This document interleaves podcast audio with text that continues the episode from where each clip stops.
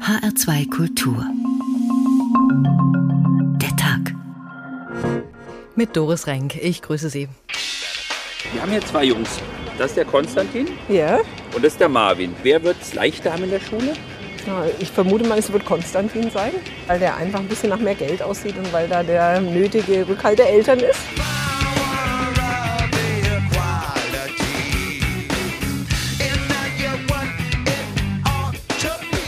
Wenn es dann darum ging, Hausaufgaben zu kontrollieren, sich zu fragen, wie wird diese deutsche Grammatikaufgabe am besten gelöst, lag die Verantwortung dann eher bei mir und ich musste selbst sehen, wie ich meinen Weg finden kann.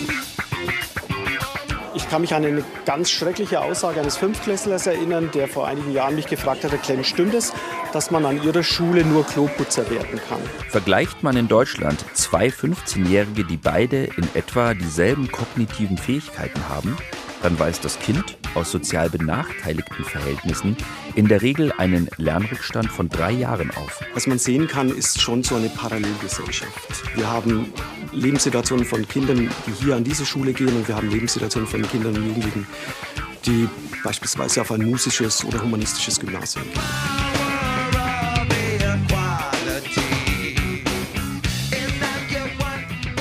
Wenn es um Bildung geht, dann legen wir den Fokus meist auf Kindergarten und Schule. Einen enormen Einfluss auf den späteren Bildungserfolg haben aber bereits die ersten drei Jahre im Leben eines Kindes. Schon in den ersten Wochen öffnet sich die Schere. Wie viel Anregungen bekommt das Kind? Wie viele Wörter hört es? Die Schule kann die unterschiedlichen Voraussetzungen nur mit Mühe ausgleichen. Sprungbrett oder Hemmschuh.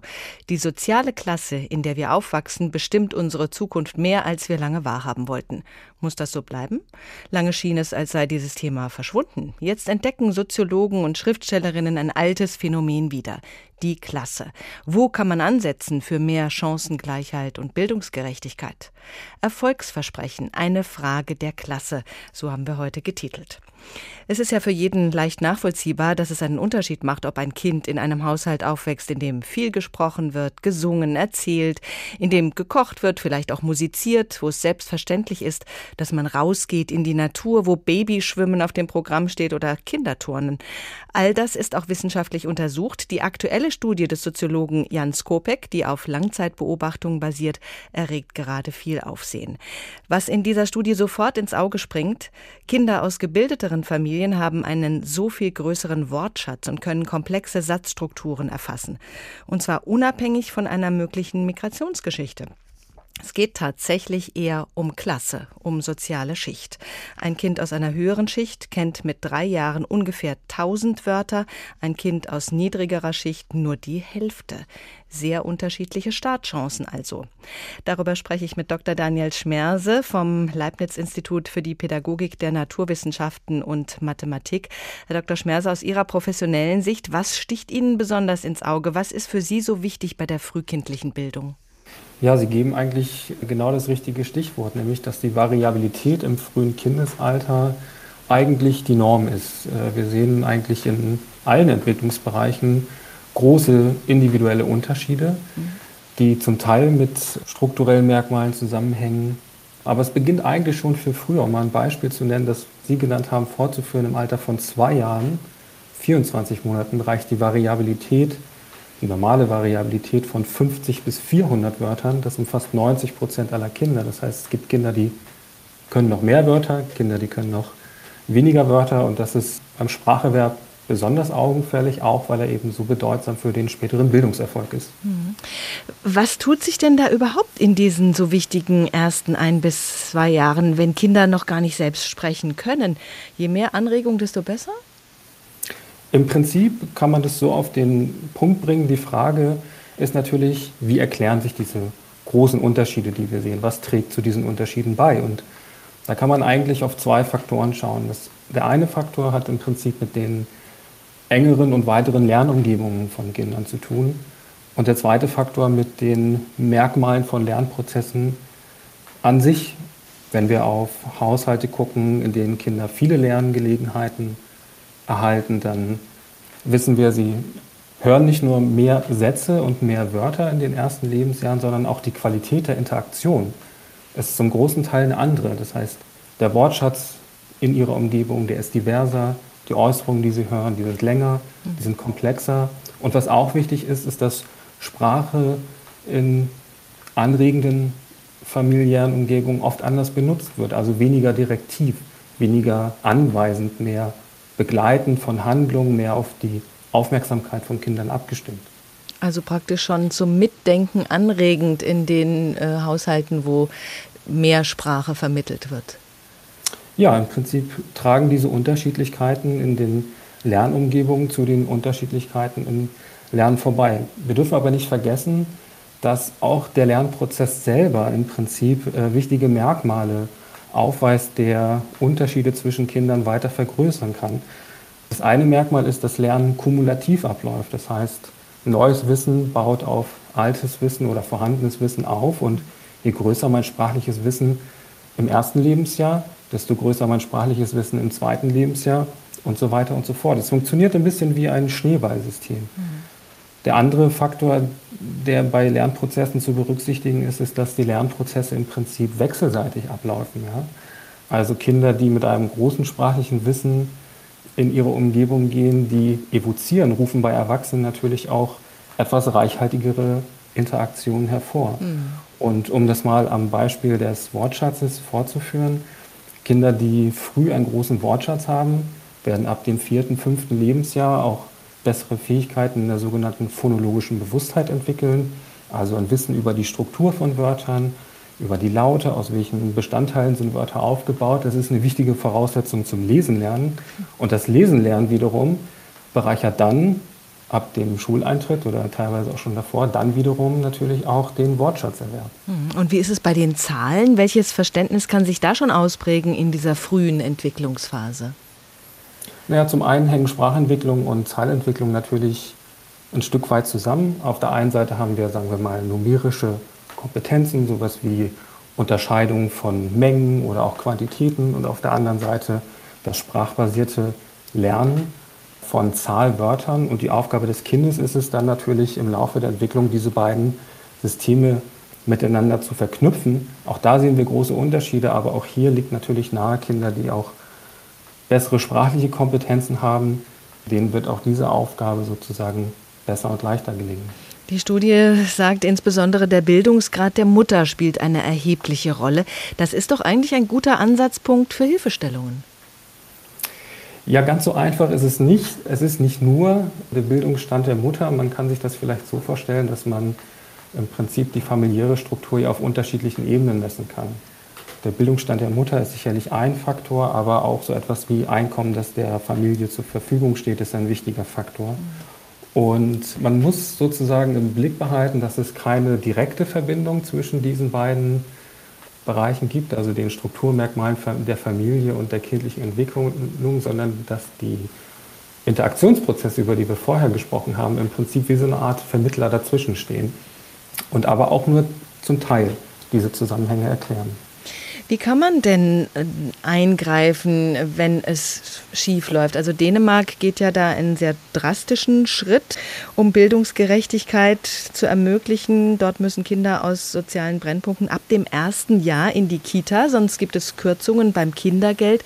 So ein Eingriff in das Erziehungsrecht der Eltern, das wäre ja hier bei uns schwer vorstellbar.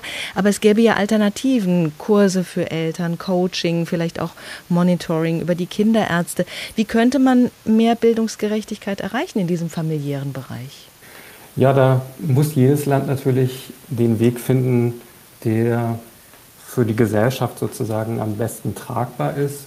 In der Schweiz gibt es beispielsweise auch ein ähnliches System, wo vor dem dort schon mit vier Jahren beginnenden Schuleintritt ein Sprachscreening stattfindet und Kinder, die dort also auffällig sind, werden dann auch zu Vorschulkursen verpflichtet. In den USA ist es ähnlich. Dort wird viel mit ich sag mal, aufsuchenden Interventionsprogrammen gearbeitet. Aber ein Weg, der vielleicht auch für Deutschland ein guter wäre, ist, wenn die beiden Sozialisationskontexte, Familie und Kindertageseinrichtungen, eng zusammenarbeiten, wenn also die pädagogischen Fachkräfte in Kindertageseinrichtungen auch ein Stück weit als Profis den Eltern zur Seite stehen können. Das werden wir gleich vertiefen. Danke, Dr. Daniel Schmerse. Experten sagen, eigentlich müssten die besten Kitas gerade dort zur Verfügung stehen, wo sie am dringendsten gebraucht werden. Das ist nicht immer der Fall in Deutschland. Die Kita der AWO in Gießen in der Marschallstraße geht mit gutem Beispiel voran. Beim diesjährigen Kita-Preis hat sie den zweiten Platz belegt. Es ist eine Kita in einem durchaus schwierigen Umfeld. Monika Lackmuth ist die Leiterin. Frau Jackmuth, die meisten der Kinder, die in ihre Kita gehen, haben einen Migrationshintergrund. Jedes Kind bringt einen anderen Erfahrungsschatz mit. Wie unterschiedlich ist das bei Ihnen? Also ich muss sagen, bei uns kommen Kinder aus vielen verschiedenen Nationalitäten. Es sind, glaube ich, über zehn Stück in die Kita äh, aus verschiedensten sozialen Schichten. Also wir sind wirklich bunt gemischt und können sagen, wir leben hier Vielfalt. Und wie gehen Sie mit dieser Vielfalt um, eben auch mit der Vielfalt der Voraussetzungen, die die Kinder so mitbringen? Also es wird oft direkt gesagt, es ist ein Problem. Das sehe ich nicht so und ich finde, das darf man nicht so sehen. Natürlich darf man die Augen auch nicht vor der Realität verschließen. Es gibt ungleichheitsverstärkende Faktoren. Das ist natürlich bildungsarme Familien, die Kinder, die haben weniger Chancen, meinetwegen einen gymnasialen Abschluss zu machen. Aber uns ist wichtig, ähm, die Familien, die hier hinkommen, dass wir sie erstmal wertschätzen. Es gibt zum Beispiel so eine Diskriminierung, die findet im Kopf statt, dass man äh, durch pauschale Ableitungen, zum Beispiel über den kulturellen Hintergrund, da fängt es dann schon an, dass man Chancen nimmt. Sowas darf nicht sein. Mhm. Also Wertschätzung ist ein ganz großer Faktor und natürlich auch Wissen, also über kulturelle Hintergründe und so weiter. Was tun Sie denn ganz gezielt, um Kindern, die von zu Hause wenig mit auf den Weg bekommen, mhm. zu helfen? Wir sagen, das sagen auch nicht nur wir, ähm, aus diesem Grund eine Verschulung der Kita voranzutreiben, das ist nicht sinnvoll, weil erstmal sind Kinder ja prinzipiell von sich aus selbsttätige Forscher. Was wichtig ist hier in der Kita, ist erstens mal eine stimulierende Umgebung, so dass die Kinder das, was sie an Explorationsverhalten zeigen, an Interessen, an Wünschen, an Bedürfnissen, dass dem auch nachgegeben werden kann. Ein Teil der Konzeption ist zum Beispiel der Situationsansatz, dass wir jedes Kind individuell fördern und sehen und nicht nur die Kinder, sondern immer und das ist, glaube ich, eines der wichtigen Faktoren, immer im Kontext mit den Familien gemeinsam auf Augenhöhe. Also wir sehen es so, die Eltern wollen nur das Beste für ihr Kind. Mhm. Das ist ein Ansatz. Der andere Ansatz ist halt, ähm, was wir mit den Kindern hier in der Kita machen. Bei uns sprich, äh, spielt Sprachförderung zum Beispiel eine sehr große Rolle. Oder Angebote, die das Selbstbewusstsein fördern. Wir arbeiten ressourcenorientiert. Das heißt, wir setzen an den Stärken der Kinder an. Wir leben Partizipation. Das sind auch alles Dinge, die die Persönlichkeit der Kinder stärken. Ein Kind, was, was äh, eine starke Persönlichkeit hat oder sich weiterentwickeln darf, in allen persönlichen Belangen, also Mitbestimmung, Verantwortung übernehmen, mhm. wird sich auch in anderen Bereichen gut und besser entwickeln. Also die Wertschätzung, die zieht sich durch bei Ihnen. Wie offen sind die Eltern für Hilfsangebote und Anregungen? Wie ist da Ihre Erfahrung? Vertrauen ist die erste Basis. Das muss man sich natürlich hart erarbeiten. Ähm, das hört sich jetzt ein bisschen blöd an mit dem hart erarbeiten, aber die Familien kommen hier hin, die kennen uns nicht, ähm, die haben eine Ahnung davon, wie wir arbeiten. Natürlich gibt es das Konzept, aber das sind immer ganz persönliche Dinge. Das sind so Dinge wie, stimmt die Chemie und wenn sie nicht stimmt, was kann man tun, um das zu verbessern? Also der erste Punkt ist das Vertrauen. Und wie ich eben schon sagte, die Familien wertschätzen, ernst nehmen, egal welche Herkunft, welches äh, Lebensmodell die Familien leben, äh, sie so nehmen, wie sie sind. Und darüber kommt man ins Gespräch und kann auch äh, gemeinsam, immer gemeinsam mit den Eltern Ziele zum Beispiel festsetzen, wenn es Probleme in den Familien gibt. Unsere Familien sind sehr offen, also fordern auch Hilfestellungen ein und da kann man nicht alles lösen, aber man kann sich unter Umständen natürlich auch äh, Hilfe von außerhalb holen. Monika Jackmuth, Kita-Leiterin in Gießen. Vielen Dank. Es ist nicht unbedingt der Bildungsaufstieg, von dem der Rapper Sugar MFFK singt, sondern der ökonomische Aufstieg. Ich lernte, wie man Geld macht von der Straße, nicht von meinen Eltern, textet er in seinem Song Banlieue. Egal wo ich auch bin, das von Kopf bis Fuß, doch irgendwann ist gut, denn die Welt dreht sich und macht durch Fluss. Ich lernte, wie man Geld macht von der Strat, nicht von meinen Eltern, doch die Eltern brachten mir Respekt bei Liebe ohne Geld, man finanziell waren wir auf Miese von meinem Vater, die Erziehung hatte Schiene, Respekt und Ehre ist der Grund, dass ich mich nie verbiege. Ich machte Fehler in mein Bonnier, doch ich lernte, wie man Geld macht in mein Bonnier. Ich glaubte dass man reich wird, wenn man fleißig ist. Doch lernte ich, dass Reiche reicher werden, weil sie geizig sind. Die Straße lehrte mich einmal, wer geiert ist. Und die Straße liebt dich nicht. Der Grund, warum mein Cousin heute immer noch pusht. in mein Bonnier, egal wo ich auch bin, meine Stimme, die kennt jeder. Musik von der Straße. Gute Bildung nur für Reiche. Im letzten Jahr ist das HR-Fernsehen dieser Frage nachgegangen in der Sendung Engel fragt. Philipp Engel hat dafür die integrierte Gesamtschule Schillerschule in Offenbach besucht. Dort macht man sich viele Gedanken über Bildungschancen für alle. Die Schillerschule in Offenbach. Eine Gesamtschule, die es sich zur Aufgabe gemacht hat, alle Kinder gleichermaßen zu fördern, die Reichen wie die Armen, die Langsamen genauso wie die Überflieger. Jeder soll hier eine Chance bekommen. Aber kann das funktionieren? Prinzip Nummer eins: Alle Kinder lernen hier bis zur zehnten Klasse gemeinsam. Eine Aufteilung in Haupt- und Realschüler und Gymnasiasten gibt es hier nicht. Das scheint unterschätzte Talente zu wecken. Viele der Kinder, die in der Grundschule noch keine Gymnasialempfehlung hatten, schaffen es nach der zehnten Klasse aufs Gymnasium oder an die Fachoberschule.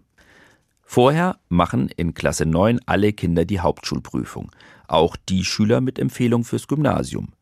Katrin Marie Harrack, die Schulleiterin der Schillerschule, erklärt warum. Das ist auch wiederum für alle sehr hilfreich, aber wir sind jetzt bei dem künftigen Gymnasiasten. Der lernt Projektarbeiten, was ja, denke ich, für seine künftige Laufbahn in jeglicher Hinsicht wichtig ist. Er lernt andere zu unterstützen, aber auch auf die Stärken anderer zu achten. Viele Bildungsforscher fordern, generell sollte in Deutschland bis zur 10. Klasse gemeinsam gelernt werden. Das käme allen zugute. Auch Professor Kai Marz vom Leibniz-Institut für Bildungsforschung ist dieser Ansicht. Der Vorteil ist, dass man Selektionspunkte, die halt nach der Grundschule entstehen, mit der Entscheidung, gehe ich auf das Gymnasium oder eine andere Schulform, die entfallen bei längeren gemeinsamen Lernzeiten. Das heißt, man baut weniger Druck auf für die Schülerinnen und Schüler. Damit die Langsamen die Schnellen nicht allzu sehr ausbremsen und umgekehrt, gibt es für alle Kinder in Offenbach zusätzlich eine individuelle Förderung. Zum Beispiel hier in der sogenannten SAS-Stunde. Hier lösen die Kinder auf sie angepasste Aufgaben, ergänzend zum Unterricht. Fünf Erwachsene helfen bei Bedarf. Sie sind Lehrer, Studenten und Sozialarbeiter. Eine von ihnen ist Annette Kreuzer.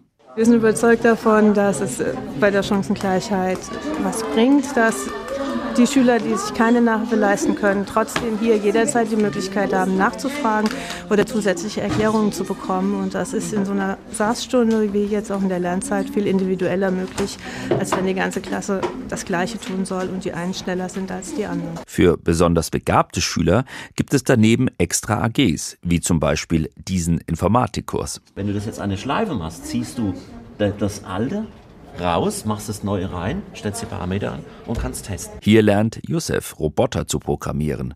Dazu braucht er eine Einladung durch einen Fachlehrer. Und die bekommen nur wenige. Wenn ich hier mitmachen darf und wenn ich hier so viel erreiche, das ist für mich was, also wie eine Auszeichnung. Auch in den anderen AGs am Nachmittag geht es um die individuelle Förderung der Schüler, ihrer Persönlichkeiten und Talente.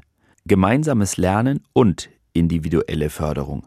Für Bildungsforscher Kai Marz geht das in die richtige Richtung. Das wäre ein positiver Effekt, wenn wir die Gruppe der leistungsschwachen Schülerinnen und Schüler insgesamt anheben und diese Gruppe so klein wie möglich machen. Dann wäre das ein extremer Erfolg des Bildungssystems und ein, ein gutes Signal von Schule. Auch wenn es vielleicht nie eine absolute Chancengleichheit geben wird. An der Schillerschule zumindest wird versucht, allen Kindern eine Chance zu geben.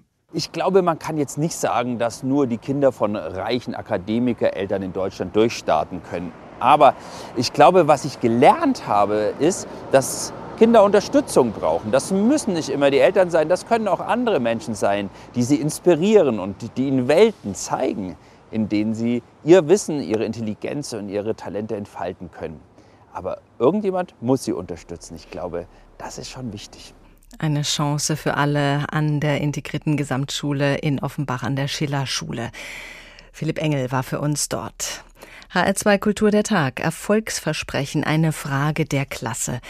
Die frühe Unterteilung in verschiedene Bildungswege ist ein Aspekt, der der deutschen Schule oft vorgeworfen wird. Selektionspunkte entfallen, haben wir gerade gehört, wenn alle bis zur zehnten Klasse gemeinsam lernen. Das entstresst das Schülerleben ungemein. Professor Thorsten Schneider ist Soziologe an der Uni Leipzig mit dem Schwerpunkt Ungleichheiten im Bildungssystem. Herr Dr. Professor Schneider, wir blicken ja sehr kritisch aufs deutsche Schulsystem. Es wird immer wieder behauptet, die Schule befördere die sozialen Ungleichheiten. Das ist nach den neuesten Erkenntnissen so nicht mehr ganz haltbar. Wie weit gelingt es denn der Schule, die unterschiedlichen Voraussetzungen, die Kinder mitbringen, aufzufangen? Ja, es gibt eine neue Studie von Jan Skopek mit einem Kollegen, die klar aufzeigt, dass die große Schere in der Leistungsentwicklung sich öffnet bevor die Schule einsetzt. Also zwischen den Familien sehen wir starke Variationen in den materiellen Lebensbedingungen, ja. in den Kommunikationsstilen, ob Eltern Kinder überhaupt unterstützen können.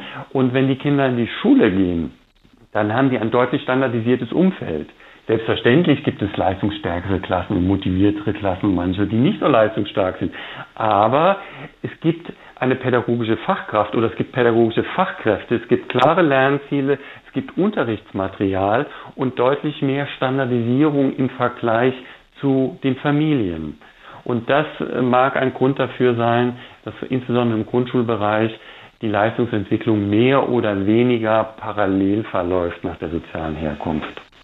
Das ist ja immerhin schon mal was. Auch in der Corona-Krise hat sich das ja gezeigt, dass die Schere weiter aufging, als keine Schule war. Ne? Ja, das werden wir jetzt mal sehen nach dem zweiten Lockdown, wenn die Lernstandserhebungen hoffentlich dann stattfinden werden. Aber alles, was wir aus der Bildungsforschung bisher wissen, ist stark davon auszugehen, dass die Schere nach der sozialen Herkunft, äh, nach den Ferien, wenn dann wieder regulär hoffentlich Schule stattfindet, deutlich größer ausfallen wird, als wir das vor Corona beobachtet haben. Welche Rolle spielt denn die soziale Herkunft beim Übergang auf die weiterführende Schule? Eine große Rolle. Also wir sehen, dass die Kinder aus zum Beispiel Akademikerfamilien deutlich häufiger auf das Gymnasium wechseln als Kinder aus Arbeiterfamilien. Und ein Einwand könnte ja sein, na ja, wir haben ja auch in der Grundschule vielleicht im Durchschnitt bessere Leistungen gezeigt, bessere Noten erzielt. Ja, das ist ein Teil der Geschichte. Ein zweiter Punkt ist aber auch, dass wir sehen, selbst bei gleichen Leistungen gehen Kinder aus privilegierten Familien, zum Beispiel Akademikerfamilien, deutlich häufiger auf das Gymnasium. Das zeigt sich insbesondere, wenn die Leistungen so im Grenzbereich sind. Wenn die Kinder jetzt wirklich Top-Schüler sind in der Grundschule, dann senden nahezu alle Eltern ihre Kinder ans Gymnasium. Aber wenn sie so in dem mittleren Bereich sind, sind die Arbeiterfamilien äh, deutlich risikoscheuer und die Akademikerfamilien senden noch mit einer deutlich höheren Wahrscheinlichkeit das Kind zum Gymnasium. Wie ist das bei den zugewanderten Eltern? Wie gehen die mit diesem Übergang um? Die zeigen ein erstaunliches Muster, das wiederholt bestätigt worden ist. Die orientieren sich deutlich weniger stark an der eigenen sozialen Lage. Woran liegt das? Ja, es gibt mindestens zwei heiße Kandidaten, äh, die in der Literatur diskutiert werden. Das äh, eine ist, dass in vielen Ländern weiterführende Bildung immer bedeutet akademische Bildung. Man geht immer weiter auf dem akademischen Pfad, solange es geht, und dann, wenn alles gut klappt, auch an die Universitäten. Ein berufliches Ausbildungssystem, so wie wir das in Deutschland kennen oder auch in Österreich oder auch im deutschsprachigen Teil der Schweiz, ist in vielen Ländern unbekannt. Und in Deutschland lässt sich mit einer guten Facharbeiterausbildung ja auch eine vernünftige berufliche und stabile Berufskarriere hinlegen. Allerdings, und deshalb, ja. Und deshalb ist dieses System unbekannt und deshalb bedeutet weiterführende Bildung eigentlich immer akademische Bildung. Das ist der eine Punkt. Der andere Punkt, der sehr viel in der Literatur auch international diskutiert wird, dass viele Personen, die wandern, mit den Erwartungen an ein besseres Leben wandern. Und das realisiert sich dann häufig nicht weil zum Beispiel Bildungszertifikate fehlen, weil Sprachkenntnisse dem entgegenstehen. Und dann wird dieses Aufstiegsprojekt auf die Kinder projiziert. Es ist zwar schon deutlich besser geworden, aber noch immer studieren deutlich mehr Kinder aus Akademikerhaushalten als Kinder aus weniger gut situierten Familien. Welche unsichtbaren Hürden bestehen denn da, auch wenn das Abitur geschafft ist? Ja, ob die Hürden unsichtbar sind, ist eine gute Frage. Auch die sichtbaren nehmen wir. das, was wir am Ende der Grundschule sehen, dass selbst bei gleichen äh, Leistungen sich äh, Eltern für ihre Kinder unterschiedliche Bildungswege wünschen, nach der sozialen Herkunft, sehen wir auch unter den Abiturientinnen. Ich habe zum Beispiel mal eine Studie mit meiner Mitarbeiterin Frau Obermeier durchgeführt. Wir haben zum Beispiel ausgewertet, wo wollen denn Gymnasiasten, die kurz vorm Abitur stehen, wo wollen die denn später hin? Was streben die denn an? Und die konnten angeben, ob sie zur Uni wollen, zur Fachhochschule, eine berufliche Ausbildung, ob sie vielleicht auch eine berufliche Ausbildung und ein Studium kombinieren möchten oder unsicher sind, ob sie jetzt das eine oder das andere möchten.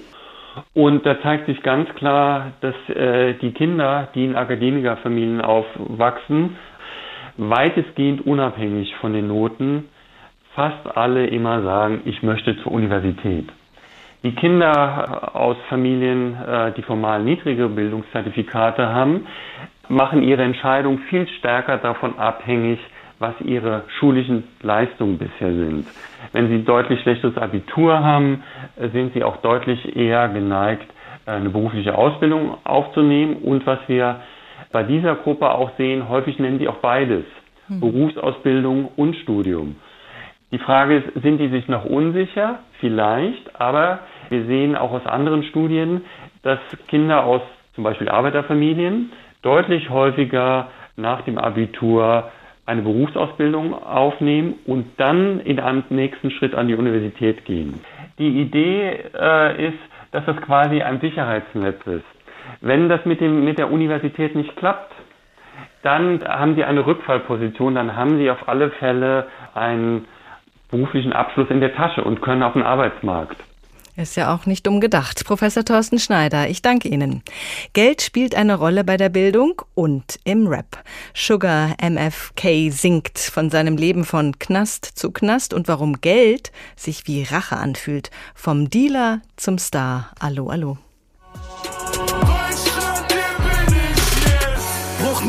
Gras, um an Geld zu kommen. Nach zwei Jahren Habs bin ich weg davon. Vom Dealer zum Star, wenn die Fans es wollen. Vom Dealer zum Star schon im nächsten Sommer. Nie mehr Taschen leer, nie mehr Taschen leer, nie mehr Taschen leer, nie mehr Taschen leer. Von der Straße für die Straße, hallo, hallo.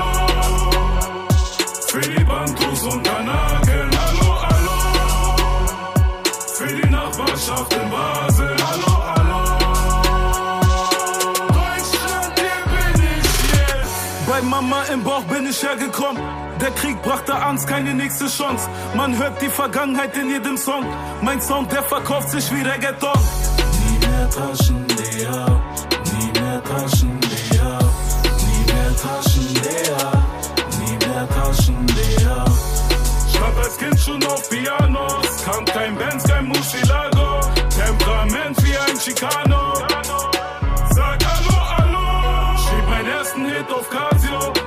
Den Fans heute auch im Radio. Jetzt hören Menschen mich egal wo. Sag Hallo. Hallo, hallo. Herkunft spielt eine Rolle in unserem Leben und zwar keine kleine Nebenrolle. In welcher Familie man groß wird, mit welchem Bildungshintergrund und mit welchen finanziellen Möglichkeiten, das stellt schon in den ersten Monaten und Jahren des Lebens Weichen.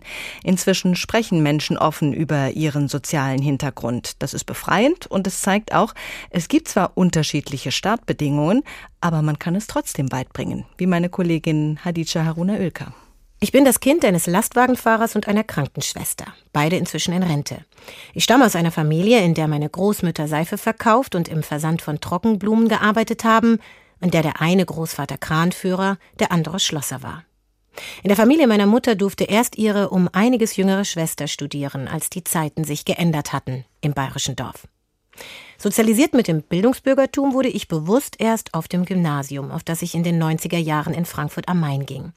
Dort waren wir sozial gut durchmischt. Es war ein Novum, dass dort eine Schulpolitik verfolgt wurde, in der Kinder aus den unterschiedlichsten Milieus zusammenkamen.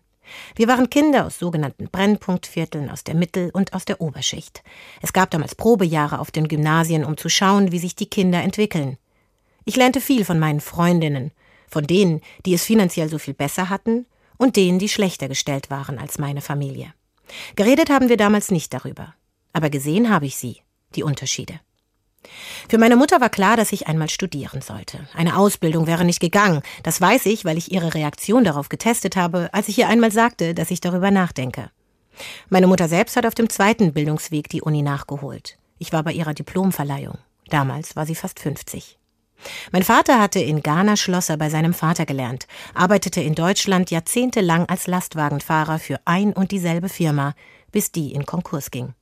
Danach wurde es schwer auf dem Arbeitsmarkt, weil die Bezahlung in dieser Branche einfach schlecht ist und für ihn als Eingewanderten noch weitere unschöne Erfahrungen mit sich brachte. Ich habe meine Eltern immer hart arbeiten sehen, für uns Kinder. Wie so viele Eltern, die dafür wenig Anerkennung erfahren, die in prekären Verhältnissen leben, die wenig Ressourcen haben, um ihre Kinder zu unterstützen. Die Pandemie lenkte kurzzeitig den Blick auf sie, auf die Lohn- und Arbeitsverhältnisse der als systemrelevant bezeichneten Kassiererinnen, Erntehelfer oder Pflegekräfte. In meiner Sprache und meinem Habitus bin ich geprägt worden von der sozialen und kulturellen Herkunft meiner Eltern. Der Weg in den Journalismus war kompliziert, weil ich die Regeln und Umgangsformen des Milieus erst lernen musste. Ich habe Politik studiert und in unzähligen schlecht bis nicht bezahlten Praktika im Medienbereich Menschen getroffen, die mir erklärten, wie ich es schaffen könnte. Und um mich zu finanzieren, habe ich nachts in Bars und als Verkäuferin gejobbt. Meinen ersten Nebenjob hatte ich bereits mit 15 in einer Bonbonfabrik. Heute stehe ich woanders. Bildungsaufsteigerin nennt man Menschen wie mich, und über meine soziale Herkunft kann ich heute, aus dem zeitlichen Abstand heraus, gut sprechen. Ich sehe, wie meine Herkunft mich geprägt hat und mich von anderen unterscheidet, und ich sehe die Privilegien, die ich durch meinen Werdegang erhalten habe, von denen mein Sohn jetzt profitiert. Beides sehe ich, und ich habe nicht vergessen. Nicht vergessen, woher ich komme und dass wir einmal weniger hatten. Meine unterschiedlichen Erfahrungen haben meinen Blick differenzierter gemacht. Erfolgsversprechen, eine Frage der Klasse. H2 Kultur der Tag. Eigentlich leben wir ja in einer sehr individualisierten Gesellschaft. Die soziale Gruppenzugehörigkeit war lange nicht so im Fokus. Vor allem die Arbeiterklasse ist als identitätsstiftende Verbindung fast komplett von der Bildfläche verschwunden, was sich auch am Niedergang der SPD zeigt. Gruppenzugehörigkeiten spielen inzwischen aber wieder eine erhebliche Rolle. Das merken wir auch in den Diskussionen über Rassismus. Jetzt ist auch der sogenannte Klassismus ein viel gebrauchter Begriff.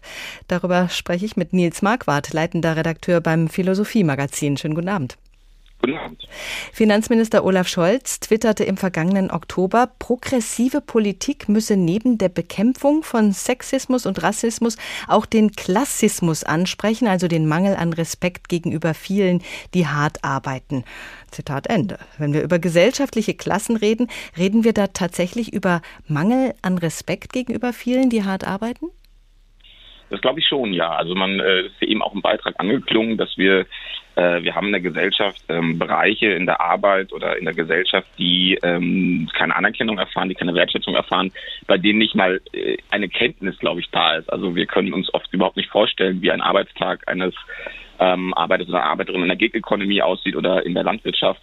Und insofern ähm, ist es richtig, dass dieser Respekt fehlt, insbesondere auch, weil das, äh, was ja auch schon anklang, ähm, was es früher gab, nämlich so kompensatorischen Ausgleich bei fehlender Anerkennung, nämlich der Bergarbeiterstolz, zum Beispiel der Kumpelstolz aus dem Ruhrgebiet, das gibt es in der Form ja auch nicht mehr. Aber was bei Olaf Scholz Tweet so ambivalent ist, ist, dass er eben von den hart Arbeitenden spricht und sich ja dann die Frage stellt, was ist denn mit denen, die keine Arbeit haben, weil äh, sie arbeitslos sind beispielsweise.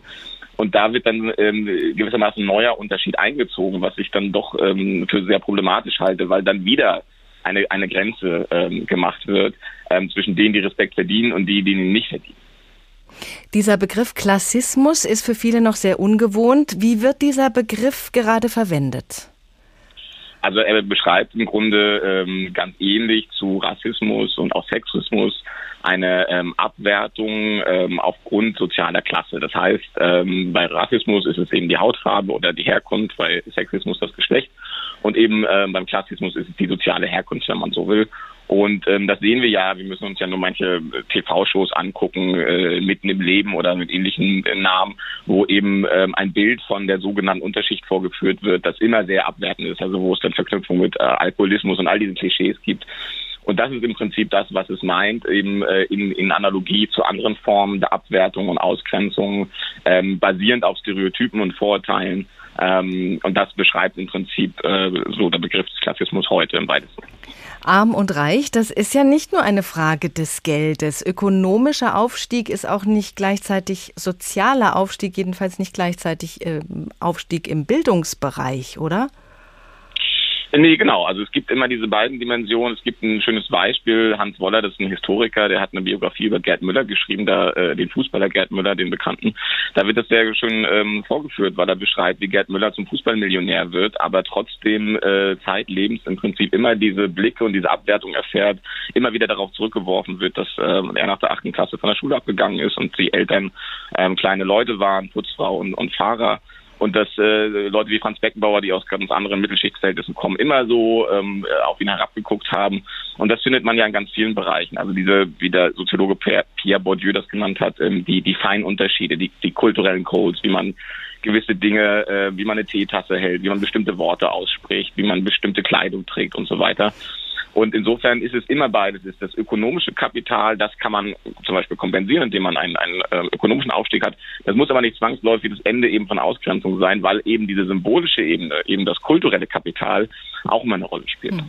Wie hat sich das denn verändert in den letzten Jahren? Wo stehen wir in Deutschland im Klassenkampf? Also ich weiß gar nicht, ob wir unbedingt einen Klassenkampf schon wieder haben, aber ich glaube, was, was wir haben, ist eine Sensibilisierung dafür, dass es eben Formen dieser Ausgrenzung gibt, die ja im Übrigen sehr alt ist. Also bei Karl Marx ähm, findet sich schon eben so ein Unterschied zwischen Industrieproletariat und Lumpenproletariat, also all die, die angeblich nicht äh, irgendwie zuverlässig sind und die, die ähm, es abzuwerten gilt. Also Spieler, Literaten, Bettler. Also das ist eine sehr lange Unterscheidung, die es gibt. Und da sind wir, glaube ich, jetzt hingekommen, dass es eine Sensibilisierung dafür gibt glaube, die Aufgabe, die uns jetzt bevorsteht, ist eben ähm, das Verhältnis ähm, ähm, auseinander zu oder das richtige Verhältnis zu finden, dass wir einerseits sagen, ähm, äh, es hat was, äh, Anerkennung hat was mit ökonomischer Anerkennung zu tun. Äh, da geht es dann um bessere Löhne, um bessere Arbeitsbedingungen, aber eben nicht nur, weil es eben sich nicht darin erschöpft, sondern dass es eben auch um symbolische Anerkennung geht, dass es um Respekt geht, aber dann eben auch für alle, ähm, nicht nur eben, ähm, dass man dann neue Grenzen einzieht, und ich glaube, an diesem Punkt stehen wir gerade, dass wir ein bisschen so aus äh, herausfinden müssen, wie das beides zusammengeht, weil ich glaube, es ist eben nicht nur die eine Seite. Das Ökonomische ist ganz wichtig, das ist ganz entscheidend, aber ähm, man kann eben auch nicht sagen, dass es das Einzige wäre, weil es, das Beispiel äh, Gerd Müller hat es gezeigt, äh, es eben immer auch diese zweite Dimension gibt und vor allem, weil sie auch insofern verbunden sind, dass mehr Respekt, mehr Anerkennung eben auch ein Anfang äh, sein kann, um für höhere Löhne, für bessere Arbeitsbedingungen äh, zu streiten und zu kämpfen. Das ist ja aber beruhigend, dass wir wegkommen vom Klassenkampf hin zu mehr Sensibilität. Vielen Dank, Nils Marquardt. Der Rapper Sugar MMFK singt von der Straße für die Straße. Er macht Geld mit Melodie. Generation Noir, Generation Beton. Blickwinkel straight aus dem Ghetto. Mama sagt, fünf Flaschen sind keine Last, sondern Rettung. Geh, bring die Tüten zu Netto. Kein Geld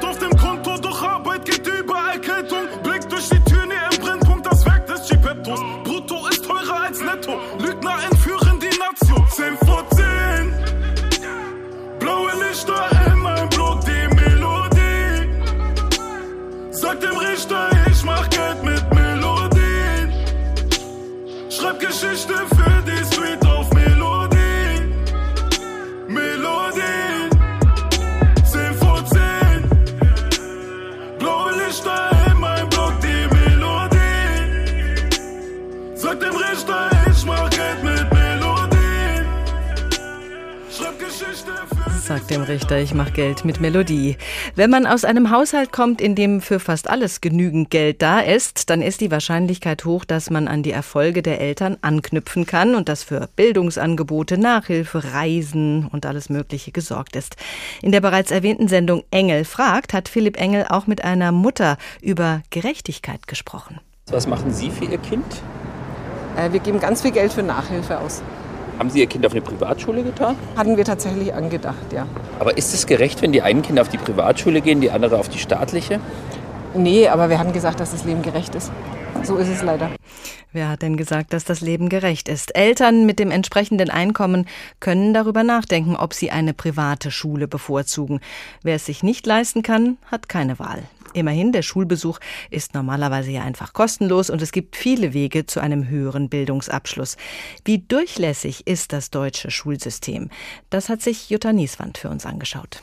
Tatsächlich ist noch Luft nach oben im deutschen Bildungssystem, darin sind sich die Fachleute einig. Nicht nur, weil Kinder aus Haushalten mit niedrigerem Bildungsstand nicht die gleichen schulischen Leistungen bringen wie Kinder aus besser gestellten Familien, sondern weil sie auch im internationalen Vergleich schlechter abschneiden, so Andreas Schleicher, Bildungsdirektor der Organisation für wirtschaftliche Zusammenarbeit und Entwicklung OECD. Es ist nicht nur, dass es eine Leistungsschere innerhalb Deutschlands gibt, das ist, äh, sondern auch so, dass es äh, durchaus Länder gibt, in denen Kinder aus ähnlichen Kontext deutlich besser abschneiden. Und ich denke, das zeigt uns, dass man da mehr tun kann. Dass das wirklich eine Frage ist, wie man die besten Lehrkräfte für die schwierigsten Schulen gewinnt und die Ressourcen dort einsetzt, wo sie wirklich am meisten auch verändern können. Ne? Dass Deutschland da noch so hinterherhinkt, hat vor allem drei Gründe, sagt Schleicher. Erstens sei es schwierig, ausgezeichnete Lehrer für schwierige Klassen zu gewinnen, weil sie dort nicht ausreichend entlohnt und unterstützt würden. Der zweite Grund sei die frühe Trennung der Schüler und Schülerinnen schon nach der vierten Klasse in unterschiedliche Schulzweige von Hauptschule bis Gymnasium. Und drittens gebe es zu wenig individuelle Förderung. Man muss einfach sehen, dass ein One-Size-Fit-All-System, ne, wo alle Schüler gleich lernen, den unterschiedlichen Herausforderungen oft nicht gerecht wird. Ne? Da müssen Lehrkräfte besser werden, zu sehen, wie verschiedene Schüler unterschiedlich lernen und auch die außergewöhnlichen Talente gewöhnlicher Schüler besser finden, besser fördern. Stattdessen sind es gerade die sogenannten Brennpunktschulen, in denen häufig Lehrer fehlen, stellt auch Maike Finnern fest. Vorsitzende der Gewerkschaft Erziehung und Wissenschaft GEW.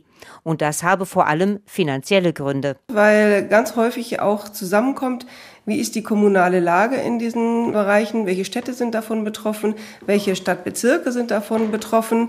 Das heißt, es hat einen Aspekt der Kommunalfinanzierung.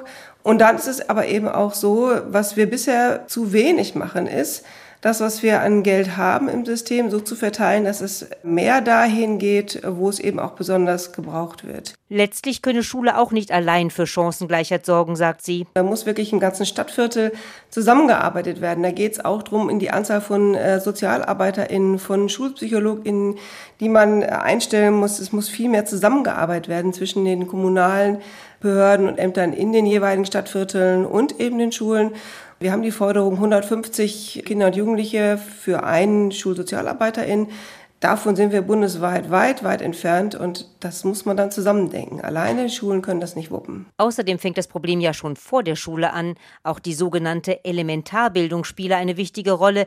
Erste Bemühungen gibt es da schon in einzelnen Bundesländern, sagt Kai Marz, geschäftsführender Direktor des DIPF Leibniz-Instituts für Bildungsforschung und Bildungsinformation. Die führen bei allen Kindern im Alter von viereinhalb Jahren Untersuchungen durch, wie sieht der Sprachstand beispielsweise aus. Und wenn sich hier Förderbedarfe offenbaren, dann gibt es eine obligatorische Förderung. Dann müssen die Kinder bis zur Einschulung an Sprachförderung teilnehmen. Das scheinen mir richtige Instrumente zu sein, um die Kinder vorzubereiten, dass wenn sie dann in die Schule übergehen, nicht mit grundsätzlichen Sprachproblemen konfrontiert sind, sondern sich auf das Lernen in der Schule viel besser und effektiver einlassen können. Schließlich sollten auch Eltern Eltern aus sozial benachteiligten Haushalten besser unterstützt werden, sagt Andreas Schleicher, Bildungsdirektor der OECD. Das fängt an mit Unterstützung in der Sprache, das fängt aber auch an, indem man Eltern selber direkt mit einbindet und äh, auch Elementarbildung nicht nur als Bildungseinrichtung betrachtet, sondern eben auch als soziale Einrichtung, wo wirklich Familien unterstützt werden. Wenn das so wahrgenommen wird, wird das Angebot meistens auch wahrgenommen. Allerdings scheint Deutschland noch einen weiten Weg vor sich zu haben, bis solche Konzepte tatsächlich flächendeckend umgesetzt werden. Man muss früh anfangen, am besten gleich, wenn das Kind geboren ist. Und es gibt noch viel zu tun auf dem Weg zu mehr Bildungsgerechtigkeit. Daniela Dröscher ist eine junge Autorin, die das Buch Zeige deine Klasse veröffentlicht hat. Es geht ihr nicht nur um den eigenen sozialen Aufstieg, es geht ihr auch um Machtverhältnisse Und es geht auch um die Überwindung der Scham. Es war nämlich lange nicht selbstverständlich, dass man offen über seine soziale Herkunft gesprochen hat. Und es ist ja nicht so, dass mit dem Bildungsaufstieg alle Probleme gelöst wären. Im Gegenteil. Frau Dröscher, sozialer Aufstieg, Bildungsaufstieg, der wird von vielen angestrebt. Warum ist es dann unter Umständen gar nicht so erfüllend, wie erhofft? Ja, der Bildungsaufstieg ist erst einmal ein Versprechen in sich selbst, für sich selbst. Der ist ein Selbstzweck, würde ich sagen. Also da gibt es auch Studien zu, die das belegen. Ganz häufig geht es bei dem Bildungsaufstieg wirklich um Wissenshunger. Es geht äh, gar nicht so sehr um einen sozialen, also ökonomischen Fortschritt oder eine Sicherheit, sondern es geht darum, die Persönlichkeit zu erweitern, wissen zu wollen. Also dieses ganz alte humanistische Bild ne, von, mhm. von sich und, und von der Welt. Und dann zu verstehen, dass ich aber in einer kapitalistischen Gesellschaft lebe, die von mir Marktwert und all das erfordert, daran ist häufig eine gewisse Ernüchterung gekoppelt, mhm. tatsächlich. Mhm. Ne? Mit dem Aufstieg ist eben dann auch oft ein äh, Klassenaufstieg verbunden, also mit dem Bildungsaufstieg auch ein Klassenaufstieg. Und das kann dazu führen, das beschreiben Sie auch, dass man fremd im eigenen Leben ist. Woher kommt dieses Gefühl? Ich glaube, man trägt ein Leben lang zwei Welten in sich, zwei Sprachen, manch andere natürlich noch viel mehr Sprachen, noch viel mehr Welten, gerade wenn sich das mit, mit kulturellen Differenzen verbindet. Aber dieses nicht hier, nicht da, das ist tatsächlich sehr, sehr prägend. Ich versuche das ja ein bisschen positiver zu fassen zu kriegen und zu sagen, naja, es ist nicht weder noch, es ist ein sowohl als auch. Und eigentlich ist es sehr interessant, diese Vielfalt in sich zu haben und sie vielleicht auch nutzen zu können. Das ist ja ein kostbares Gut. Mehrere Welten, eventuell mehrere Sprachen, Erfahrungswissen aus einer ganz anderen anderen Welt. Ähm, welche Irritationen sind da mit dem Aufstieg verbunden?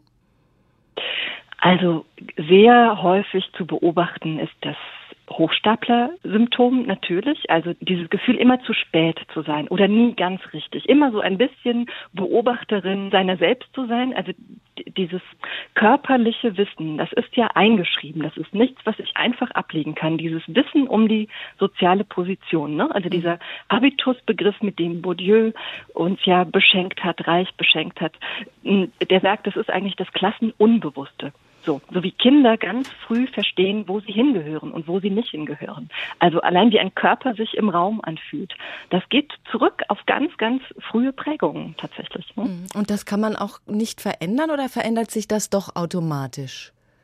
Ich glaube, das ist sehr individuell tatsächlich. Also wie, wie wohl sich jemand fühlt in der, in der oberen Klasse oder sei es auch nur in der Mittelklasse. So, und das ist natürlich auch nicht unabhängig von den politischen Überzeugungen. Also die Frage stellt sich ja, bin ich froh und glücklich damit, dass ich es geschafft habe? Oder denke ich an all die anderen, die es nicht geschafft haben oder gar nicht schaffen können, weil das System das ja gar nicht vorsieht, dass alle gleich sind oder dass es allen besser geht. Sie, also, ja, Sie schreiben von der sozialen Grammatik, die im Laufe des Lebens durchaus überschrieben werden kann, aber als Spur doch immer bleibt. Wie ist das in Ihrem Leben? Welche Spur ist da da?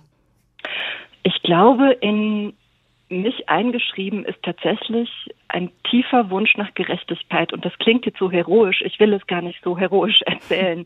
Aber tatsächlich dieses frühe Bewusstsein dafür, sehr viele Privilegien genießen zu können, einerseits, also es sehr viel besser zu haben als viele, viele andere Menschen auf der Welt oder auch nur im eigenen Dorf. Ne? Also in dem Dorf, in dem ich aufgewachsen bin, da gehörten meine Eltern schon zu denjenigen, denen es besser ging andererseits auch zu wissen, na ja, okay, äh, aber es gibt Menschen und Kinder, die wachsen auf mit Personal. So, das ist mir, wird mir, glaube ich, mein ganzes Leben lang fremd bleiben. Dass es selbstverständlich sein kann, dass andere mich bedienen oder versorgen und das zu äh, schrecklich niedrigen Preisen und mit aller Demütigung, die dazugehört und Unsicherheit. Also das sitzt ganz, ganz tief. Also Personal habe ich nicht, werde ich nicht haben, möchte ich nicht haben. Aber das ist ja nicht unbedingt unbedingt ein Vorteil, Personal zu haben. Das äh, beinhaltet ja auch, dass man verschiedene Dinge gar nicht selbst macht und diese Erfahrung damit auch nicht macht. Ja, ich glaube, es gibt ja diese Selbstversuche, also gerade in der Kunst, in der Literatur, es gibt diese Selbstversuche. Wie fühlt sich das an, einen Tag lang auf dem, äh, auf dem Lieferando-Bike zu sitzen oder einen Tag lang Putzfrau zu sein oder einen Tag lang Sexarbeiterin oder so. Das sind ja sozusagen alles so nette Versuche. Wer nicht die Wahl hat, ich glaube, in, in dessen Ohren klingt das ungemein luxuriös. Hm. So, also ich will dieses Erfahrungswissen auch nicht überbewerten, weil das ist ja aus der Not geboren. Also es sind ja Menschen, die gar keine andere Wahl haben. Hm. Sie haben eine Online-Aktion gestartet, Check Your Habitus. Äh, da erzählen andere davon, wie es ihnen geht mit dem sozialen Aufstieg. Was war das Ziel? Was ist dabei rausgekommen?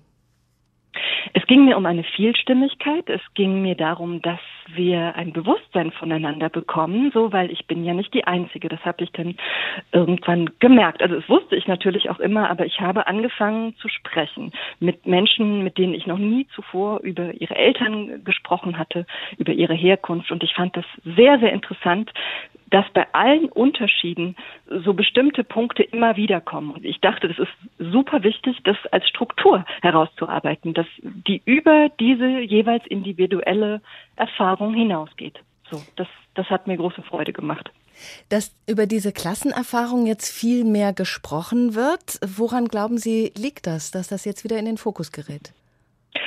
Zum einen traurigerweise daran, dass sich die Unterschiede verschärfen. Das Gefälle zwischen Arm und Reich wird größer. Ähm, auch gefühltermaßen und es wird sichtbarer. Ich glaube, es hat viel mit Sichtbarkeit zu tun. Na, und der ganze Diskurs ist ein Importgut, so würde ich sagen. Also der kommt aus Frankreich ja, ich glaube, eine große Kunst besteht im Moment darin, das tatsächlich spezifisch deutsch zu kriegen, diese Debatte. Also deutsch-deutsch, ne? Also sozusagen diese, diese westdeutsche Perspektive, die oft als die normale gilt oder die die Norm verkörpert, die ist mir immer total wichtig, die auszustellen und zu sagen, nein, wir brauchen eine critical Westdeutschness. Das ist nicht die einzige Perspektive auf die Welt. Es sind so viele Stimmen dazugekommen und Perspektiven und laut, werden lauter und sichtbarer. Und das müssen wir miteinander verbinden. Was sind spezifisch ostdeutsche Erfahrungen? Was sind die Erfahrungen von migrantisierten Menschen so? Und das alles zusammenzudenken, finde ich total produktiv. Produktiv Unterschiede beschreiben, wertschätzen, über Herkunft reden. Daniela Dröscher, Autorin von Zeige deine Klasse. Vielen Dank.